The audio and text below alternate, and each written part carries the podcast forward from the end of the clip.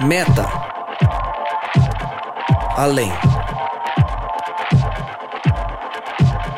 Noia, mente, metanoia. Além da mente. Além do pensamento. Mais longe do que estou. Muito mais do que sou. Novas ideias. Novas convicções. Relevância.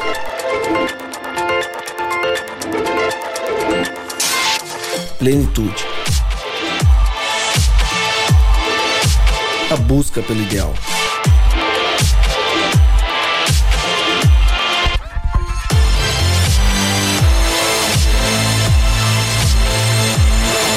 Metanoia. Expanda sua mente. Está no ar mais um podcast Metanoia. Seja muito, muito, muitíssimo bem-vindo ao podcast Metanoia 94. Como eu sempre digo, meu nome é Lucas Vilches e estamos juntos nessa caminhada.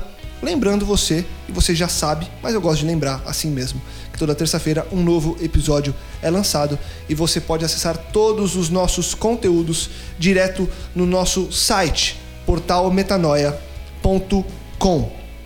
Convidados à mesa, repetimos o time da semana passada, mas eu quero apresentar ele que está ao meu lado esquerdo, com uma camisa bonita, uma bela blusa, uma bela barba. Ele, B. É sempre muito, muito, muito gratificante estar aqui. Muito obrigado pelo convite. Você tentou me imitar? é, me não deu certo. É que eu só imito o Rodrigo Maciel. Nem isso você consegue imitar, mano? Fiz, né?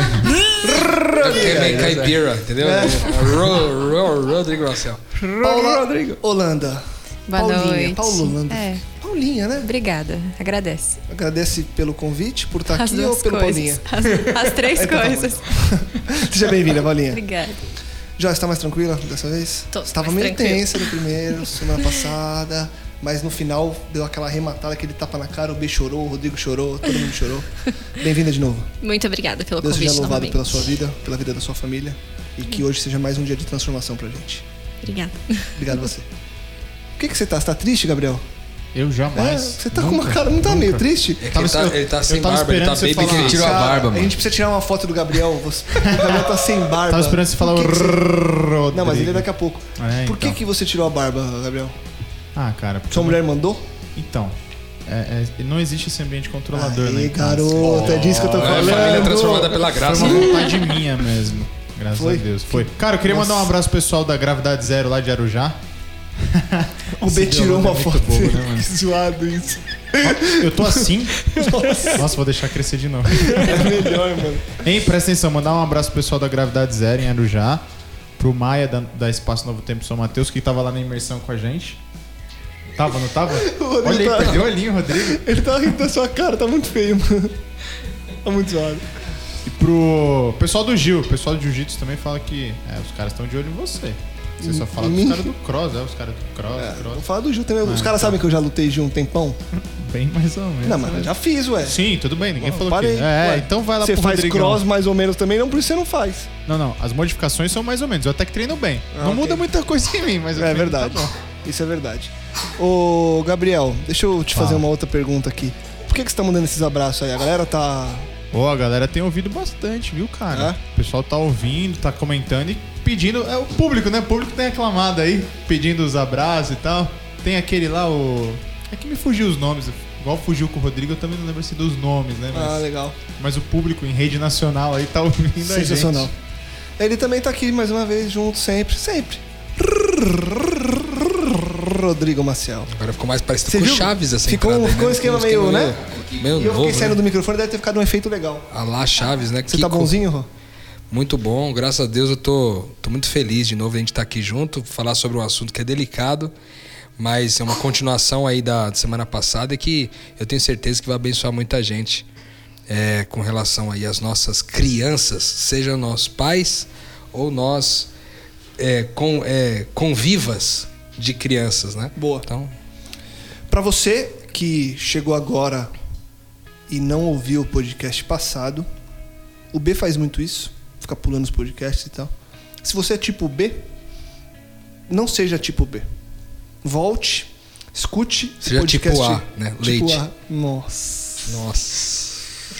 Seja tipo B na parte de perdoar os amigos. Se a, gente, se a gente editasse, essa parte ia ser editada. Como a gente vai, vai embora, Mas se você quiser essa começar, piada, dá- essa dá piada vai de novo. Bom, mas enfim. é, volte droga, no né? podcast anterior, podcast 93, em que a gente começou a falar da vida familiar transformada pela graça. A gente está se baseando em um livro, um livro que o autor é o Jeff Van Vonderen. E a gente falou na, no episódio passado sobre a vida a gente se baseou é, basicamente nos casais. Obviamente que isso se expande para todo tipo de relação afetiva que a gente tem.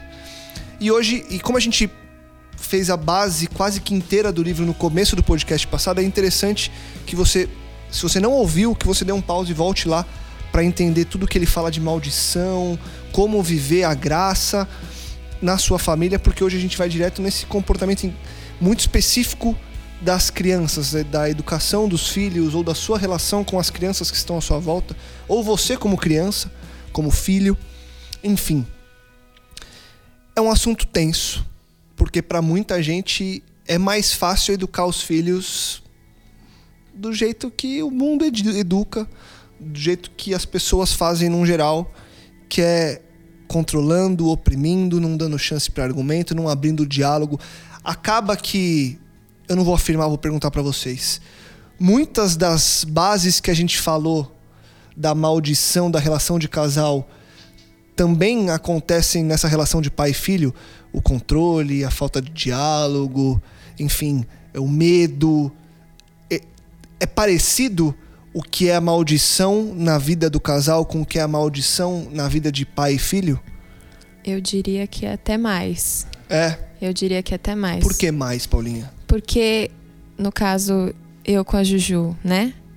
É a criança que tá sob o seu controle, a sua responsabilidade. Então, parece que vem uma questão assim de poder de controlar, entendeu? Porque eu mando de autoridade. Porque eu mando, você obedece. Com o cônjuge, com as pessoas, não é tão isso. Porque ainda tem aquele limite, né? Não vou bater de frente porque não veio de mim, entendeu? Mas a criança é uma responsabilidade, autoridade e você quer controlar todo momento. Deixa eu então complicar já, logo de cara, essa pergunta. Como controlar sem ser controlador? Porque é inevitável que você controle o seu filho. Talvez não pelo, pela maldição que a gente falou. Você é pai e até uma certa idade é muito difícil que você não não coloque certos limites e certas eh, certas cercas. É quase impossível eh, na sociedade que a gente vive. Como fazer disso ou como fazer isso não ser uma maldição? Tem como? Ou no começo a coisa ela vai caminhando meio que junto depois se separa? Ou que eu falei é uma besteira e dá pra você viver sem colocar nenhum limite? Pode ser que, que seja essa a resposta ou não. Enfim, vai pra você. John. É, na realidade, o controlar a criança é necessário, tá? Mas ah, o nosso objetivo, na realidade, é gerar uma consciência. Então, até uma certa idade, a gente realmente não consegue gerar essa consciência. A criança, ela, ela é, até uma certa idade, ela não, não entende as coisas, ela não consegue entender quem ela é, ela não consegue entender o o propósito das coisas, então você realmente precisa, de certa forma, controlar. Mas o objetivo maior da educação pela graça é gerar uma consciência na criança, para que ela entenda quem ela é, o que ela está fazendo e por quê, para que você não precise controlar ela pro resto da vida. Porque vai chegar uma hora que você não consegue mais controlar é, a criança, né? Quando ela- você não estiver perto, se ela não tiver uma consciência, ela vai fazer o que ela quer. Enquanto você está perto, você consegue controlar, você consegue bater, você consegue gritar, você consegue colocar de castigo. Mas e quando você não tá? Então, o objetivo da educação pela graça é você gerar uma consciência naquela criança, no seu filho, né? Para que ele saiba tomar as próprias decisões e saiba é, escolher o caminho certo, né? Por conta própria. E nesse primeiro período, que talvez seja esse período que você disse, Joy, que é inevitável o controle por ela não saber quem ela é. como já começar a incutir na mente dela que ela está sendo criada. Óbvio, você não vai falar, oh, você está sendo criada pela graça, ou vai, enfim. Mas não é isso que eu quero dizer. É, mas como desde o começo, desde os primeiros anos de vida, você torna possível que a criança entenda que está em um ambiente onde há o diálogo, onde mesmo que você tenha que impor é, e mostrar que há limites, até porque ela não entende esses limites no começo, mesmo impondo esses limites, mesmo colocando as cercas que você tem que colocar, mesmo estabelecendo quem é quem na relação pai e filho, como desde o começo deixar com que a graça esteja ali para que não seja, porque para muitos é, de vocês, eu vou ser pai agora, mas para muitos de vocês isso aconteceu agora. Seu filho tem quantos anos, Joyce? Ele vai fazer sete, Sete. daqui a uma semana. A sua, Rô, e a de vocês, B? Seis. Então, estamos falando de famílias que conheceram esse tipo de, é, de criação, vamos falar assim, já no andar da carruagem. Pra muita gente, eu tô quase que pedindo uma dica pra mim. ah, vou aproveitar, né? Entendeu? A gente entendeu. Vem, Leninha. A gente entendeu. É, como fazer com que esses limites todos sejam colocados sem que a graça é, esteja no meio disso tudo? Eu, eu acho que uma coisa interessante de, de citar para esse princípio da vida, quando é bebê e quando tá ali dando os primeiros passos. Primeiro a importância do diálogo, né? Desde, às vezes, desde até mesmo da barriga da mãe, já se foi comprovado, ultra comprovado, de- desse valor de conversar com a criança enquanto ela tá na barriga da mãe e tal. É, do carinho, do amor, da afirmação.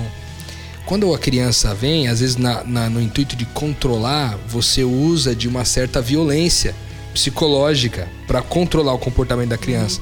Então você grita, você Chantageia. chantageia, você humilha, etc. E essas coisas são características de controle que não fazem parte dessa desse controle da graça que a Joyce falou. Onde que é o controle que eu, eu entendo que faz sentido desse que a Joyce trouxe pra gente é que você é, é como se você desse pra, pra criança uma liberdade assistida. A Paulinha começou no, no início do, do, do podcast, ela falou assim: é, como você é mãe, você quer que necessariamente seja feita a sua vontade. Nem em tudo precisa ser necessariamente o que você quer. Entende? Lógico, você vai escolher o que ela vai comer, certo? Porque no começo ali ela não tem condições de escolher o que Claro. vai comer, né? Mas você, é, de uma certa forma, vai permitindo que ela tome pequenas escolhas, né? Vá fazendo suas escolhas, ensinando ela a escolher.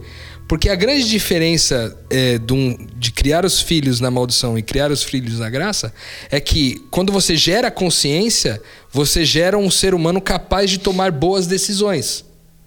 E se ele tomar uma decisão ruim, ele vai tomar uma decisão ruim ciente, da, da- ciente das consequências. Entendeu? Então você ensina devagarzinho. Na prática, é, eu acho que esse bom, resumindo então, esse diálogo, né? Com carinho, com palavras de afirmação, não com, pala- com palavras de humilhação, não com, com é, chantagens ou coisa do tipo mas sempre com diálogo, né? Permitindo que a criança escolha tudo aquilo que ela pode escolher e naquilo que você necess... por exemplo, às vezes a criança precisa tomar um remédio. Porque ela tá lá doente, lá, sei lá, ficou com uma gripe quando era bebê ainda, talvez um pouquinho maior. Aí ela não quer tomar o, o remédio porque é, é amargo, entendeu? Então ela tem que tomar o remédio. Entendeu? Então, nesses casos, é importante citar assim, sempre conversar com a criança, porque às vezes a gente acha que a criança nessa idade não entende o que se fala. Mas isso é um equívoco, de novo. Ela entende as coisas que se falam já desde a barriga da mãe. Quanto mais quando ela é um bebê, uma criança. Ela tá entendendo. Às vezes ela não consegue devolver a comunicação como a gente gostaria de ouvir. Mas ela tá entendendo o que está sendo falado. Então, importante desse, desse, desse carinho na volta e de dar uma liberdade assistida. Aquilo que ela pode escolher, deixe a escolher. E quando ela tiver que tomar o remédio amargo, você explica, ó, eu, é, você é importante para você tomar esse remédio. Eu sei que você não gosta, mas mais para frente você vai entender o porquê. Né? Hoje você não consegue compreender, mas mais para frente você vai entender. E aí você dá o remédio meio que forçado, porque às vezes você tem que dar o remédio meio forçado.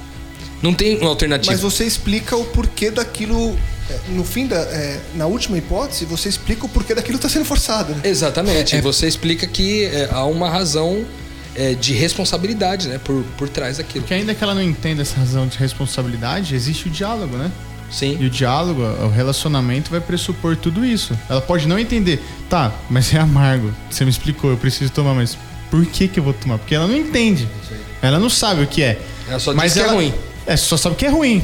E você explicou tudo, olha, porque aí vai te curar, você não vai ter isso, não vai ter aquilo, vai sofrer menos. Mas na cabeça dela, ela não passou por aquilo, ela não sabe o que é sofrer mais nem menos, né? Mas ela viu ali a relação, ela viu uma motivação. E aí ela acaba aceitando, acaba sendo completamente diferente, né, cara? Que é o que acontece, por exemplo, na história do filho pródigo. entendeu? Você quer ir embora? Pô, vai dar, vai dar ruim. Então tá, então vai. Mas eu tô aqui sempre. O relacionamento tá aqui sempre. Tanto que o que- o que traz ele de volta é o relacionamento que ele tinha com o pai dele. É que o gerar a consciência é muito é demorado, entendeu? Não é uma coisa que vem rápido. Por exemplo, você, você controlar o comportamento da criança é simples. Você vai falar para ela, colocou o copo de suco aqui, ela derrubou o copo de suco, você vai falar assim, é errado colocar o. Você derrubar aqui, você briga com a criança, grita com a criança, mas você não gerou nada ali. Você gerou um desespero na criança, um medo, porque ela não sabe por quê. Ela leva uma vida pra aprender o porquê. E você entende? Demora demais aquilo ali, cara. E aí e ela vai mudar aquilo? Não. Daqui três, quatro dias ela vai derrubar de novo. Até você explicar onde que ela tem que colocar o copo, por que, que ela tem que colocar o copo ali. Entende? Por que, que ela tem que sentar daquela maneira? Porque é mais fácil para ela comer, é mais fácil para ela beber, vai ser mais organizado e vai dando consciência para ela. Um exemplo chulo que eu vou dar. Ah, chulo não. Não, do- então um exemplo bom então. Minha filha foi tomar banho, por exemplo. Não gostava de tomar banho. Não gostava. Puxou o pai, não, pô. Tá. E nem a mãe, tá? É, aí você Desculpa. complica. Então puxou o pai. Puxou pra pai. deixar claro. Então puxou puxou o tios pai. aí, tipo Zabiaco. Aí, é, ela não queria, de maneira nenhuma, cara. À noite ela não queria tomar banho. Suja e não queria tomar banho. Gritava, chorava, esperneava, brigava com a Paula todo santo dia pra tomar um banho. E a Paula se controlando, tentando explicar, e vai, e demorava, demorava, demorava, demorava. Às vezes não, tá, gente? Às vezes rola um desgaste, uma gritaria. Até que chegou um certo momento em que eu falei assim, não, ela precisa entender o porquê que eu- ela precisa tomar banho. Ela, entendeu? Fui explicar pra ela o porquê do banho, da necessidade do banho, de não dormir suja, das bactérias que ficam que, que vêm da rua e tudo mais, entra dentro de casa, na cama pra ela dormir, é, referente à doença e tudo mais. Aí eu falei pra ela o seguinte, vamos, fazer- vamos- vamos, aprender da seguinte maneira. Você entendeu o que o papai quis dizer? Ela sim. Mas não queria fazer. Olha que engraçado. Ela entendeu, mas ela não queria fazer. E aí eu falei pra ela assim, ó, você vai pegar agora as bonecas que você tem aí e todo dia você vai escolher uma boneca diferente pra você ensinar o benefício do banho e você vai dar um banho nela. E ela foi hoje todos os dias. Tá mais fácil? É algo mágico, gente. Não sei nem explicar. Hoje tá mais fácil. Tá mais fácil. Ela já cumpre uh, tranquilo, tranquilo. Por quê? Mas antes disso, ela gerou uma escolha na vida dela. Ela decidiu dormir suja pra tomar banho no dia seguinte. Mas você vê que o que ela replica... E aí nunca mais ela falou assim: Mamãe, eu escolhi errado. Eu deveria ter tomado banho ontem à noite. Mas ela compreendeu, cara. E você vê que o que ela replica primeiro é o relacionamento? Fato. É o que você fez, ela replica na boneca. Depois ela entendeu o benefício do banho. Agora, como. como. Porque tudo faz muito sentido quando você entende a graça. E isso é inquestionável.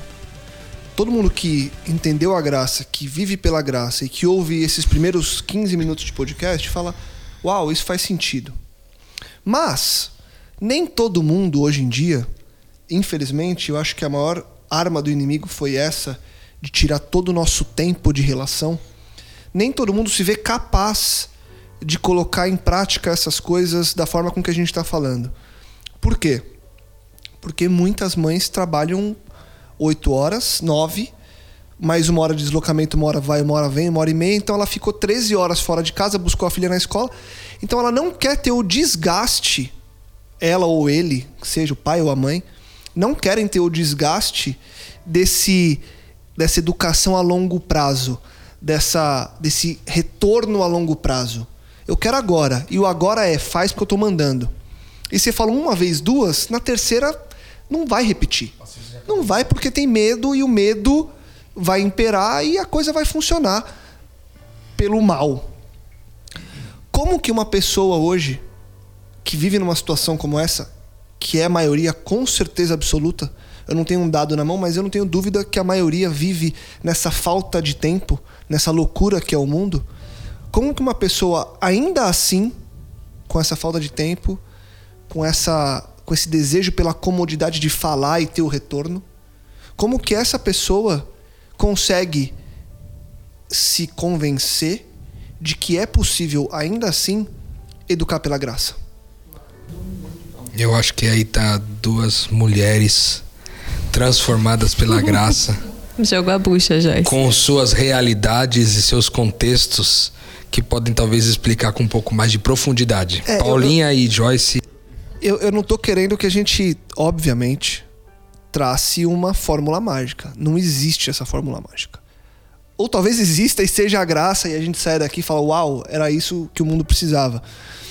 Mas o que eu quero é tentar entender de vocês que têm essas rotinas malucas, como que é possível no dia a dia deixar que a coisa. Porque parece que no começo você perdeu o controle até que você entenda que o controle tá na, o controle tá na mão de Deus e que a coisa tá num trilho. Como conviver com essa, entre aspas, falta de controle no início para deixar que a graça tome conta e dirija essa educação? Como que vocês têm vivido isso ou como que isso é possível aplicar na vida? É, na realidade, é, eu falo que é muito morrer pro eu, porque as nossas prioridades são completamente opostas, né? Foi bem o que você falou. A gente não quer é, levar tempo com isso. A gente é muito mais fácil chegar na criança e falar assim, ah, e como que foi na escola? A criança fala, foi legal. E pronto, acabou, morreu ali. Só que quando a gente entende essa graça, entende que a gente tem que lidar com a graça com o nosso filho, é, isso vai levar tempo, isso demanda esforço. Só que é, foi o que você falou. A gente, a imediato, parece que você não tem controle nenhum. É, muita gente me questiona, fala assim que é muito. É, é uma criação muito liberal, que as crianças crescem sem controle nenhum, porque você. é, eu falo pro meu filho que ele tem a opção de não me obedecer, se ele quiser. Eu falo pra ele: olha, filho, eu preciso que você faça isso. Mas se você não quiser, você- é, não se você não quiser, eu falo assim, você precisa, eu, eu quero que você faça isso em alguma situação. E eu falo pra ele, só que você tem a opção de não me obedecer. Eu falo as consequências do não, não me obedecer. Mas ele ainda assim tem a opção. Porque mesmo que a gente não diga isso, a criança ainda assim tem a opção. Ela, mesmo que contra a sua vontade, ela, ela pode se recusar a fazer o que você está mandando. E isso lev- leva muito mais tempo, né? E eu tive casos, assim, que logo que eu li o livro, logo que, que eu entendi essa graça, né? é, na relação com o filho, eu é até meio estranho, mas eu tava esperando o momento que, de crise, ansiosa por um momento de crise para saber lidar com isso, para saber como que ia, como que ia funcionar. Pra testar o Pra modelo testar, mesmo. né? exatamente. E em casa é muito mais fácil, né? Fora de casa você recebe julgamentos de todos os lados. E no livro ele fala muito que a gente não pode é, tentar controlar o, o- a ira da criança, né? Porque a- a- na Bíblia fala né, que a gente não deve deixar o sol se pôr sobre a nossa ira. E na realidade, deixar o sol se pôr sobre a ira é você controlar a ira. Você tentar é, Abafar, faz- né? abafar aquele nervosismo, aquele estresse, e você cria um adulto que não, não consegue dizer não, não consegue extravasar, não consegue colocar pra fora o nervoso e a- a- aquela situação que ele tá vivendo. Então, É o famoso engole o choro. isso, Né? engole o choro, que é muito mais fácil. Muito. E resolve na hora. Só que isso não gera uma consciência. Então, o que, que, eu- o que, que eu fiz? Eu deixei, é, na primeira vez que, ele- que a gente teve uma crise, assim, depois de todo esse entendimento, que ele queria fazer uma coisa, não queria deixar. E aí ele começou a chorar e, e gritar, aquela história toda. Aí eu falei pra ele, filho, é, não importa o que você faça, eu ainda vou te amar. Eu expliquei pra ele o que, que ele tinha que fazer, que ele precisava parar de fazer o que ele estava fazendo. E, e eu falei pra ele assim, filho, você tem a opção de não me obedecer. Mas se você. é, e se você. Mesmo que você escolha não me obedecer, eu ainda assim vou te amar. Eu ainda assim vou estar do seu lado, eu ainda assim vou cuidar de você e vou, e vou fazer tudo que você precisa. Aí ele, quando eu falei isso, ele parou assim, porque ele não esperava. Ele esperava que eu fosse gritar, que eu fosse é, colocar ele de castigo, talvez bater. Bater. É, e ele esperava isso de mim. E eu não, eu continuei serena e, e falei pra ele, filho, ainda vou estar do seu lado, mesmo que você escolha me obedecer, porque eu te amo muito. E aí ele parou na hora e ele, ele me abraçou, pediu desculpa, sem eu falar mais nada. E aí ele desceu, arrumou toda a bagunça que ele tinha feito, sem eu pedir. E foi dali, a partir dali que eu entendi que o mesmo amor que me constrange a obedecer a Deus, mesmo sem ele me obrigar a obedecer, é o amor que vai constranger ele, vai fazer ele me obedecer, mesmo sem eu Muito obrigá-lo a fazer Muito isso. legal. Eu queria só abrir um parênteses rapidinho, Gabi, porque quando você falou em dizer, dar a opção e mostrar a consequência, isso é uma coisa. Outra coisa que muita gente talvez tenha pensado é não se engane você que tá ouvindo, porque não é você chegar e falar assim, ó, ou você faz isso, ou a consequência é você ficar de castigo, sem videogame, não vai ver seus amigos. Isso não, isso é chantagem o nome disso, ok? Vamos deixar bem claro, não é fácil assim. E Ah, não, chantagem dar- é igual violência psicológica, que é igual a maldição. que é igual maldição. Então, assim, não ache que é. Porque muita gente, ah, se é só dar opção, só mostrar a consequência, a consequência na minha casa é o castigo. Não, você não vai pelo medo, você vai pelo amor. Na- É a consciência do fato. A, si. consciência que a graça gera é essa consciência de falar, ainda que eu vou te amar. Ainda que haja qualquer coisa no meio do caminho, eu vou te amar, independentemente de qualquer coisa. Isso é graça, isso é você dar a opção, a opção pautada pelo amor. Isso é a definição de graça, a gente não tá é, reinventando a roda aqui. A gente tá falando o que a Bíblia fala, estamos só aplicando na nossa vida. E é muito bonito o que você trouxe porque em um simples ato você viu a consequência, né? E pra mim o que mais me emocionou por dentro aqui foi você compreender que a sua relação com o seu filho é exatamente igual à de Deus com você. Isso deve ter sido surreal pra Foi. você. Eu imagino Foi. que quando caiu essa ficha, Foi. Com certeza. E, e o mais incrível é que de lá pra cá, claro, ele continua fazendo birra, ele não é uma criança perfeita, ele continua, a gente continua tendo intrigas, continua tendo problemas, né, no decorrer do percurso, mas a minha posição não muda. A minha posição continua sempre sendo essa. Filho, você mesmo que você faça birra, mesmo que você faça o que você quiser, eu ainda assim vou te amar, ainda assim vou estar do seu lado. há quanto tempo, quanto tempo faz que você teve essa primeira conversa com ele? Faz, acho que um. Uns seis meses. Seis meses? É, não tem muito. Você já percebeu diferença no comportamento dele? Demais. Demais. Demais. Muito, assim? Muito, assim, muita. E, assim, no começo é muito difícil. Essas crises. ela- os- É porque, assim, toda criança. Tem, é, faz birra, é, você pede pra fazer uma coisa ela não quer fazer, pede pra colocar uma blusa ela não quer pôr, aí chora e reclama. Então toda criança faz isso, mas com o tempo o espaço entre essas birras vai se tornando maior. E aí com o tempo, só de eu lembrar quem ele é, falar pra ele, filho, é, você antes de ser meu filho, você é filho de Deus, e ele já ele já já cai em si, tem se tornado mais rápido a resolução dos problemas. Não que eles vão acabar, porque os nossos problemas com Deus nunca acabam também, né? O que a gente faz contra Deus nunca vai acabar também. E com o nosso filho é a mesma coisa. E é muito legal que você falou que ele tem sete anos. Tem sete anos. Com sete anos, ele tá tendo a mesma conclusão que nós temos com 20, 30 e poucos. Exatamente. Que é, nos problemas, olhar pra trás e lembrar da nossa identidade, né? A gente fala muito disso aqui no podcast Metanoia. E pra muita gente, a solução de todos os problemas tá em simplesmente olhar para o cenário ao qual ele faz parte e lembrar que ele é filho de Deus. E quando ele tem essa relação dele com Deus, tudo se resolve. E a gente tá falando de um menino de 7 anos que tá tendo esse tipo de solução. Ou seja, é, nós estamos num ambiente que nos ensina. O ambiente, para não. Enfim, para não ficar uma coisa localizada, o ambiente nos mostra o contrário. O ambiente terra, o ambiente pecado. Mas Deus. Porque já nasceu no coração dele, né? Não é que você ensinou. Você só despertou isso, né? A gente foi Isso. despertado tardiamente. Ele foi despertado, é, a Júlia, a Gabi foram despertados ainda numa fase é, mais nova, né? Na sua casa foi assim também, Paulinha? Você tem percebido essa mudança depois que vocês começaram a viver isso lá? Bastante, bastante. É, como a Joyce falou, às vezes a Júlia também tem esses momentos de teste, né? Testa o nosso limite até a última gota. E antes, eu também respirava, é, tentava tentar controlar de uma maneira mais passiva, mas como todo mundo, a gente acaba estourando, né? E deixava de castigo, colocava para pensar, ficava lá seus minutos. E depois que a gente aplica, né? Porque eu não vou dizer que a gente tem esse entendimento, que nós já tínhamos o entendimento da graça, mas depois que a gente cai na real e, e que é aplicável nesse âmbito também de criação da criança, fica uma coisa assim. É, eu, eu digo por mim que ficou algo mais leve, no sentido de que agora eu tenho um, um meio de ganhá-la também.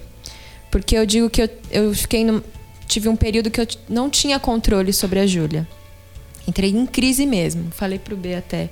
Eu não, não sei mais controlar a Júlia. Não sei. É, é, me senti assim uma péssima mãe por, por essas questões. Porque nesses momentos de birra, ela dizia coisas assim para mim, tipo, fica longe de mim, é, eu não sou sua amiga. Nossa, isso, isso me matava por dentro.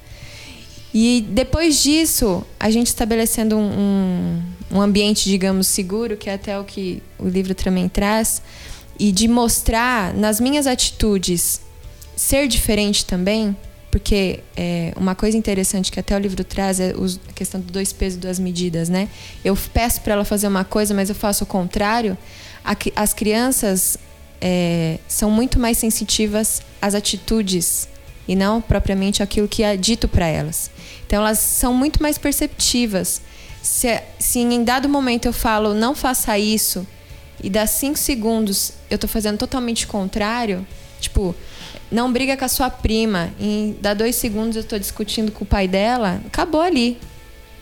Acabou ali. E foi muito, muito maravilhoso essa transformação, eu digo em casa, foi num dia em que ela fez isso com a prima. Não. Depois você conta. É, Juju tem uma prima da mesma idade. E elas sempre brigaram muito. É, e em dado momento ela falou assim: Gabi, não precisa fazer isso. Você não foi criada para isso. Uhum. Você é filha de Deus. Então a gente não precisa brigar por causa disso. Pode ficar com você. Nossa, a gente não estava na cena, a gente só escutou. Um olhou para a cara do outro e falou assim: Caraca, é isso. É isso a criança acaba discipulando os amigos, a família Legal. e acaba discipulando os, os, os adultos pai, também, claro. porque a gente, nós aqui passamos um tempo juntos e a gente teve cada aprendizado dessas crianças nesse sentido de entenderem a, a identidade delas, que é surreal, não tem preço, não tem preço. Você, você vê que é importante, cara, isso que a Paulinha e a Joyce citaram, é uma característica que nós discutimos bastante nesse grupo que nós formamos aí nesse PG para discutir essa questão da graça com as crianças. E é esse ponto da identidade, de primeiro a gente ter a convicção de que antes de ser nossos filhos, nossos filhos são filhos de Deus primeiro, já é um primeiro ponto. E isso traz para nós também não só uma consciência do que vem para nós, mas também lembrá-los de quem eles são. Porque daí, por exemplo, quando um comportamento destoa do comportamento de um filho de Deus, eu não coloco a identidade dele em xeque. Eu não digo assim, você tem que parar de mentir porque Deus não gosta que faça isso. Eu não digo isso para criança, eu digo, você é um filho de Deus e filhos de Deus não mentem. O que aconteceu para que houvesse essa mentira? Ou seja, no mesmo ato você pode questionar a identidade ou reafirmá-la. Uhum. Então, a gente viu que, em grande parte dos temas que nós discutimos no PG, essa questão da identidade foi, sem sombra de dúvidas, a mais forte. Mais uma vez, né? É a pauta do metanoia e é a pauta das nossas vidas, inclusive nesses aspectos claro. familiares. Então, é, lembrar as crianças, né? De quem elas são sempre. Quando a Joyce diz pro filho, ó, mesmo que você não me obedeça, eu vou continuar amando você, ela está sendo uma representação de quem Deus é para aquela criança. Porque aquela criança não tem ainda, muitas vezes, o tato de observar o invisível, como o adulto tem. Então a referência que ela tem de Deus é o pai e a mãe. Então, quando o pai e a mãe agem com ela com graça, ela pode compreender que Deus também é assim, naturalmente. Se meus pais são assim, Deus também é. Então, a importância da reafirmação da identidade. Eu queria citar da questão do, dos limites, né? Que você é, perguntou isso, e não quer dizer que quando a gente cria as crianças, a gente não estabelece limites nessa perspectiva da graça. Os limites são, são estabelecidos, são comunicados, claramente. Lembra que a gente falou no podcast passado sobre a comunicação não ser codificada? Codificada. Não, as regras são claras, são combinadas antecipadamente.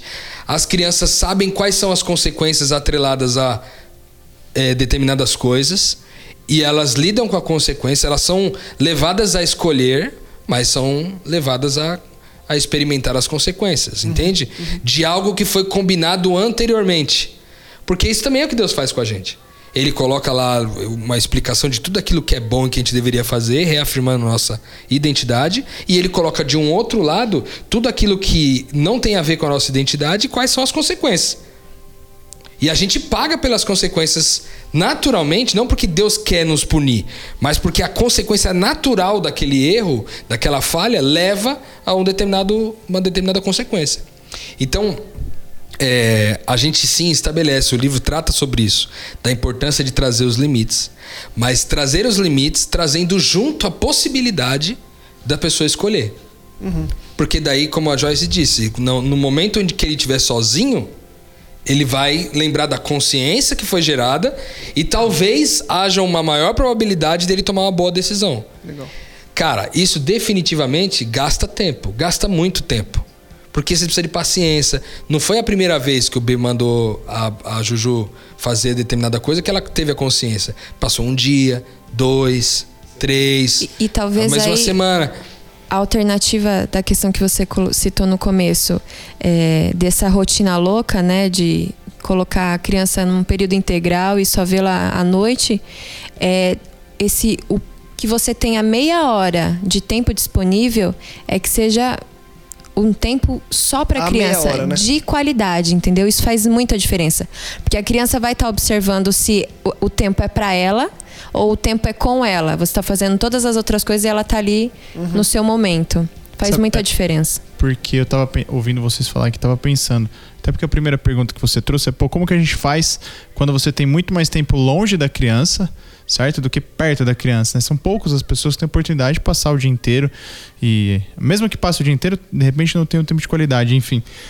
E me parece muito como o que a Bí- a Bíblia traz. é, me parece que, Joyce, no, no seu caso, por exemplo, e em todos os casos são assim, mas é, é, eu falo do seu aqui. É, quando você estabelece essa conexão com o seu filho, me parece que ele entende, igual quando, quando Cristo fala lá em Lucas, ele deseja aos discípulos que, que eles sejam no coração de Deus, assim como ele é no coração de Deus, né? E por que, que essa meia hora de qualidade se transforma numa vida inteira de boas opções? Cara, porque aos poucos a criança entende que ela prefere ser no seu coração, no seu coração pai e mãe, do que no coração de outras pessoas. Por quê? Porque o relacionamento dela é com você. Assim como dela com Deus, seu com Deus, enfim. Isso é muito. Isso, cara, isso é muito sinistro. Isso muda completamente a relação. Fala, B. É, eu só ia falar mais um negocinho aqui, B, desculpa. É, e a Bíblia, cara, tem um negócio que me deixa muito intrigado, que ela fala assim, ó. Você não tem muito registro de Cristo como criança, certo? Ela fala assim, ó, fala que Jesus, aí é Lucas 2:52. Jesus ia crescendo em sabedoria, estatura e graça diante de Deus e dos homens. Que é o que você tava falando aqui. A gente a todo momento a gente vai ter que restabelecer, vai fazer birra por diversas vezes, e inclusive a gente mesmo, o, o exemplo do B aqui, muito legal, mas quanto tempo? Três semanas ele levou para chegar nessa conclusão. Durante três semanas ele teve que reaprender o que era graça para chegar nessa conclusão. Cara, talvez assim ela entenda. Isso é muito louco, isso é muito sinistro.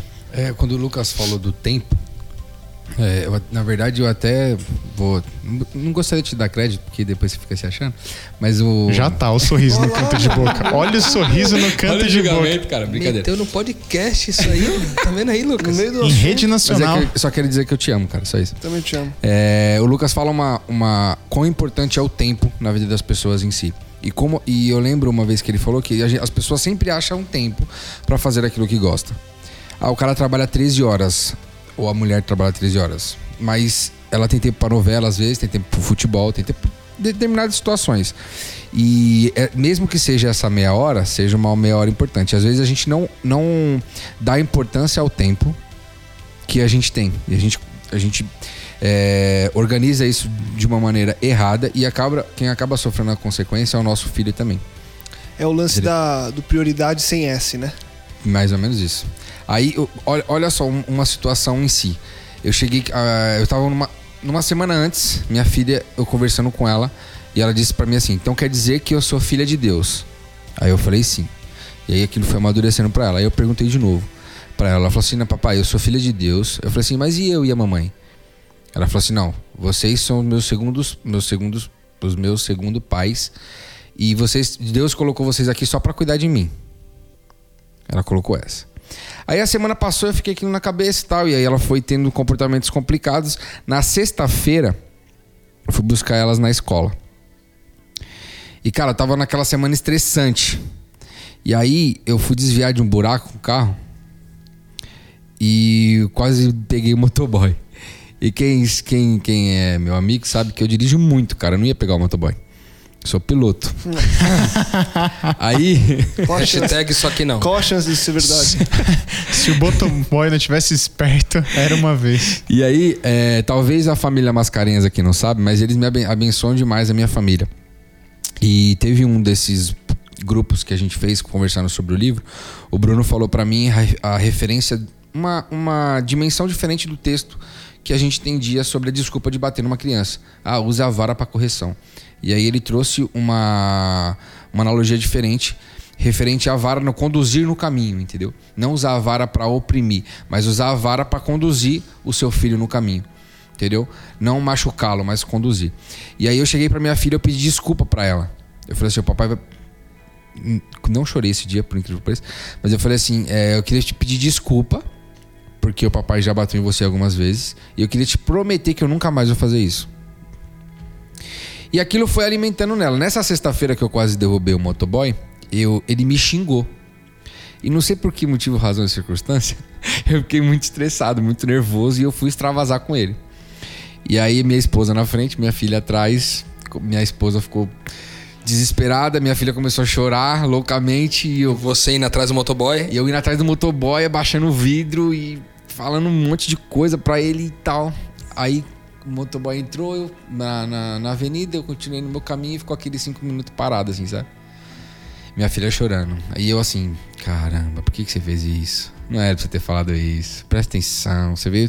Tá, tá vindo tão bonitinho, tava vindo tão bonitinho, você deu uma dessa. Sexta-feira, caramba, podia fechar bem. Aí eu pedi desculpa pra minha esposa e pedi desculpa pra minha filha. Quando eu pedi desculpa pra minha filha, ela falou a seguinte situação: Papai, eu te desculpo. Mas lembra que você falou assim? Que Deus não criou a gente pra ser assim? Deus criou a gente pra ser bom, pra abraçar, pra sorrir, pra cuidar das pessoas. O senhor não cuidou do motoboy. Aí eu falei assim, Homem. gerou dois sentimentos, um de vergonha extrema, mas um, um, um sentimento de que é possível, cara. É, é de, de um sentimento de como a, a, a Joyce vem postando no Facebook. Se você. Se você não tem a Joyce no Facebook, adiciona a Joyce no Facebook lá, que você ver o que ela coloca sobre o filho dela. Aquilo abençoa demais porque você para e tem uma. uma é, toma uma. Vem uma, uma consciência na sua mente do que você falou, que é o, não é o que você ensina pra criança agora, mas é o que já tá colocado no coração dela, entendeu? Ela foi criada à imagem e semelhança de Deus, cara. Então tudo que é bom, tudo que é agradável, a- carisma, tudo tem, tem lá dentro do coração dela, só precisa ser aflorado isso, entendeu? E às vezes a gente não tem a paciência, a devida paciência, para que a gente possa é, ser usado por Deus, para que esse filho dele seja revelado, entendeu? O, com certeza tem gente ouvindo o podcast com filhos das mais variadas idades. Para quem, como é o meu caso, vai começar a criar um filho agora, é, que bom que a gente conseguiu ouvir isso agora. Talvez é, vá ter as dificuldades, mas é legal saber que esse caminho ele é possível e a coisa acontece. A gente tem muito pouco tempo antes de vocês concluírem é, com o que vocês quiserem trazer, mas eu queria rapidamente, Rô, se você puder, trazer a possibilidade de aplicar isso a um filho adolescente. Porque é o seguinte, com uma criança, você ainda, por mais que você não exerça esse controle de fazer e, pronto, a figura do pai, até por estatura e tudo mais, e forma de falar, e, depende e responsabilidade, dependência, acaba sendo não sei se mais fácil, mas acaba sendo mais natural que você mude esse curso com 3, 4, 5, 6, 7 anos. Aos 15, a coisa fica mais complicada. Inclusive porque é a fase que a gente sabe que é a fase da rebeldia, a fase de eu quero fazer, a fase. Apesar de saber que a Gabi já foi criada num lar em que muitas outras adolescentes e muitos outros adolescentes não tiveram a possibilidade, que é um lar que. de um pai Rodrigo, que eu sei que deu uma criação é, cristã, uma criação de uma filha de Deus, apesar de você não ter até então conhecido algumas ferramentas ou alguns caminhos daqui. Rapidamente, Rô, é possível mudar esse curso na adolescência? Eu sei que vai ser mais difícil do que lá atrás, mas é possível ou e o que você tem feito para que isso aconteça na vida da sua filha? Eu queria citar duas coisas que eu considero bastante importante nesse aspecto, que é o seguinte: o primeiro é uma é uma uma, uma concepção errônea nossa de a gente achar que o adolescente, ao não querer fazer as coisas que você quer que ele faça, que está acontecendo alguma coisa errada, né? E, e, isso é um erro, é um equívoco. Por quê? Porque a, a criança, enquanto ela ainda está sendo construída, está né, no processo de entendimento da vida, entendimento dos limites, entendimento das decisões, do valor da decisão, da consciência, ela vive um processo chamado autonomia que é o quê? Que a sua autonomia ainda não existe. E o que existe é meus pais determinam muito do que eu faço. É o natural de uma criança, a autonomia.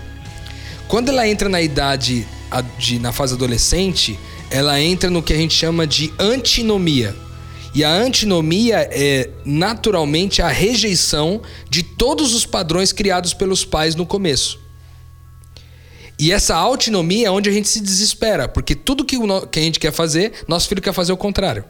E tudo que o nosso filho quer fazer, a gente quer fazer o contrário. Só que essa fase de, de antinomia, ela é extremamente necessária para a fase seguinte, que é a autonomia. Ou seja, a criança passa um, alguns anos é, tendo a sua liberdade de uma certa forma controlada, assistida, quando ela entra na fase adolescente, para que ela pule do, do autonomia pro autonomia, ela tem que necessariamente passar pelo antinomia. Então essa rebeldia não é só normal, como ela é saudável também. Porque quando há essa, esse choque, é porque você está você tá formando um, um adulto que vai ter condições de tomar boas decisões. Então, esse entendimento da graça, ele passa pela compreensão do que de ensinar lentamente os filhos a tomar boas decisões. Num determinado momento na adolescência, ele talvez questione tudo, mas esse questionamento é natural para quando chegar a fase da autonomia, ele não ser um adulto infantilizado. Ele não ser um adulto incapaz de tomar boas decisões. Então, é um processo normal. Na prática, como que eu faço com a minha filha? Além de considerar que essa rebeldia, às vezes essa é, antinomia é normal. Eu, sem conhecer a questão do livro, etc., como a questão da identidade é uma coisa muito importante para mim, eu tentei traduzir isso para minha filha. E um dia eu cheguei com ela, sentei e falei: Filha, é, o pai ensinou você tudo errado. Desculpa, mas não vamos, recorrer, não vamos corrigir essa rota agora. Ela tinha 10 anos de idade. E aí eu comecei a ensinar que ela de fato era uma filha de Deus. E que os comportamentos bons que ela tinha traduziam quem Deus é, e os comportamentos ruins não faziam com que ela se, é, questionasse a sua identidade, mas que ela se lembrasse de que aquilo agora é uma oportunidade, numa próxima vez, de revelar quem Deus é de novo, seja a sua verdadeira identidade de filha de Deus. Né? Então, com um exemplo bem prático, esses dias ela chegou para mim e falou assim: pai, é, vai ter uma festa aí na dia tal, e é o seguinte: meus amigos vão todos para beber. Minha filha tem 15 anos. E nessa festa, todos os amigos dela iam para beber. Ela falou assim: Posso ir, é, posso ir nessa festa, pai? Aí deu aquela travada, né, meu? Falei, caramba, e agora, bicho? Negócio da graça, da escolha, né? Tudo sei o que lá. Aí eu expliquei para ela toda a questão. Ela falou: ah, Eu já sei, pai, eu, sei de tudo isso tal. E eu falei para ela assim: Então, sabendo de tudo isso, o que, que você acha melhor, filha? Aí a resposta dela foi assim: O melhor é que eu vá. Aí eu disse, por quê? Ela disse, porque se eu for, eu vou ter a oportunidade de ser o Cristo para aquelas pessoas. Aí agora toma essa, entendeu? Dorme com esse barulho. Como é que você não deixa o filho ser o Cristo na festa onde todo mundo vai beber? Entende? Então, e ela foi na festa. Ela foi à festa. Os amigos de fato beberam. E ela teve a oportunidade de cuidar né, dos amigos ali, depois de terem bebido, ela cuidar dos amigos de maneira que eles não fizessem algo pior, né? Quando ela voltou para casa, nós tivemos uma conversa e ela me contou um pouco do que aconteceu, que cara, eu fiquei, porque eu confesso para você, eu deixei ela ir para festa, eu tava, nossa, morrendo de medo, entendeu? Medo de, dela experimentar, medo dela conhecer, medo na, na empolgação dos amigos ali. Só que, lembra aquilo que a gente falou um pouquinho antes? A gente tem que ter primeiro a consciência de que nossos filhos são filhos de Deus. E a gente ter a certeza dessa identidade deles todos os dias. Não subestimá-los e deixá-los expressar sua verdadeira vocação no mundo para que eles possam de fato é, representar quem Deus é. Eu acho que isso é, é, uma, é um, um bom caminho para a adolescência nessa perspectiva da graça. Legal. Eu queria, antes da gente encerrar, é, primeiro é, mostrar que é possível você que tem filho adolescente, não ache porque que porque ele está nessa fase da, dessa rebeldia que não tem como você mudar esse curso de educação. É possível e se você estiver passando alguma crise aí, escreve pra gente, manda mensagem aqui pro Rô, que está vivendo isso na prática, para não ficar uma coisa só teórica. E se você tem filhos mais novos, é, manda mensagem, a gente vai encaminhar para Paulinha, para Joyce. E eu queria que vocês, mulheres, mães, terminassem hoje é, deixando uma conclusão disso tudo, o que tem sido na vida de vocês, na casa de vocês. O que a graça transformou essa relação mãe e filha, no seu caso, Paulinha, mãe e filho, no seu caso, Joyce. E não só para que seja um espelho da relação de vocês, mas para que seja um exemplo do que Deus pode fazer na casa das pessoas quando elas estiverem dispostas a entender a graça e a fazer com que essa graça seja ativa na casa delas. Paulinha, o que você concluiu disso tudo que você vem vivendo? É, o que eu posso dizer aqui, deixar um recadinho, é como a Joyce falou, a questão da morte pro eu. Hoje é, eu sou uma mãe que pensa dez vezes antes de frustrar a imagem de quem Deus é para minha filha. Porque a cada atitude que eu tome que não corresponda àquilo que Deus é de fato e que mostre que da atitude que Deus teria com a gente de fato, eu vou estar tá frustrando a imagem de Deus para ela. E o que ela vai ter como reflexo, a referência de Deus para ela é a minha. Né? Deus age, minha mãe age dessa maneira e depois fala que Deus age de outra, eu não consigo entender. Então, é, eu penso realmente 100% todas as vezes em tentar passar a plenitude da imagem de, de Deus, de Cristo para ela. Então tem sido assim, não é fácil. A gente, no calor das emoções, a gente às vezes excede, mas é, tentar pensar antes de agir realmente pode trazer resultados assim incríveis, sabe? Que não tem preço, que nada pode comprar ou pagar as atitudes que a gente depois vai ver nelas também. Legal. Joy. É, eu acho que mais do que a gente é, tentar criar um método, alguma coisa assim, para educar os filhos, acho que vale mais a gente ter uma intenção e a gente viver. Porque se a gente não vive a graça, o relacionamento baseado na graça, a gente não vai conseguir passar isso para os nossos filhos. E é, eu, eu acredito muito que, que a criança, ela pode e ela pode, pode entender essas coisas, né? É, parece uma coisa muito utópica, muito teo, né? utópica, exatamente. Mas é, se a gente vive e se a gente abre a nossa vida para as crianças, elas acabam entendendo. É, a gente tem a gente geral, muitas vezes a gente acaba escondendo algumas coisas das crianças. E o nosso exemplo fala muito mais alto do que qualquer teoria. Então, por exemplo, se eu estou passando por uma situação difícil no meu trabalho ou financeiramente, a gente acha que a criança não precisa saber disso. Mas se eu contar para a criança, falando para ela o que eu estou passando e como eu confio em Deus e como eu sei que Deus vai cuidar disso para mim, ela vai pensar: poxa, eu, eu, eu, eu também posso confiar. Eu também posso achar que, eu também posso ter certeza de que o problema que eu tiver, eu, é, eu vou conseguir passar porque Deus vai me ajudar. E trazer sempre a criança para a perspectiva de que ela não, não. Primeiro, ela não precisa da aprovação de ninguém para ela, ela ser amada e que ela é amada e capaz sempre por Deus, capacitada sempre por Deus. É Deus a fonte do, da felicidade dela, da alegria dela, do bem-estar dela, assim como nós, né? E a partir disso, ela pode ser uma, uma criança realizada e uma criança atuante, onde ela se encontra. É, eu tenho vivido experiências incríveis com meu filho de que é, porque quando a gente está perto, a gente induz a criança a agir de alguma forma, né? A gente, a gente tenta, de certa forma, direcioná-la para que ela entenda o que a gente o que a gente acredita, mas quando ela tá fora, quando ela tá longe de você, numa escola ou com alguém, ela agir dessa forma, ela agir com graça com os, com os colegas, com os amigos, é, é possível. Mas vai da, da, gente ter essa intenção realmente de passar isso para para a criança. A todo momento, a toda oportunidade, a, acontecer uma coisa, você explicar o que, que é aquilo, por que, que aquilo aconteceu. E acho que é isso. Eu só queria de verdade deixar um recado para você que é pai é, ou professor e que lida com criança todos os dias, é tio, dinda, dindo, sei lá. Você que lida com criança todos os dias, eu quero te assegurar que é possível viver esse tipo de relacionamento com as crianças. É possível. A gente tem experimentado isso na comunidade, tem experimentado isso entre amigos. A Joyce tem compartilhado muitas de suas histórias, a, a Paulinha também. A gente poderia passar aqui três, quatro podcasts só contando histórias do que as crianças têm feito.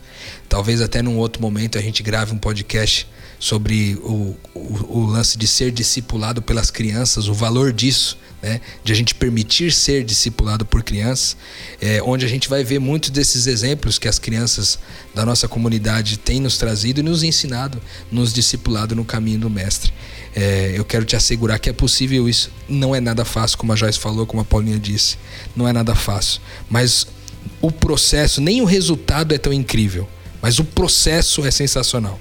O caminho, durante, é sensacional as coisas que você aprende, as coisas que seu filho aprende e tudo aquilo que é vivido. Então quero te assegurar, em nome de Jesus, que é possível viver esse tipo de relação na sua casa. Então busque o conteúdo, vá atrás do livro é, Vida Familiar Transformada pela Graça, do Jeff Van Vonderen.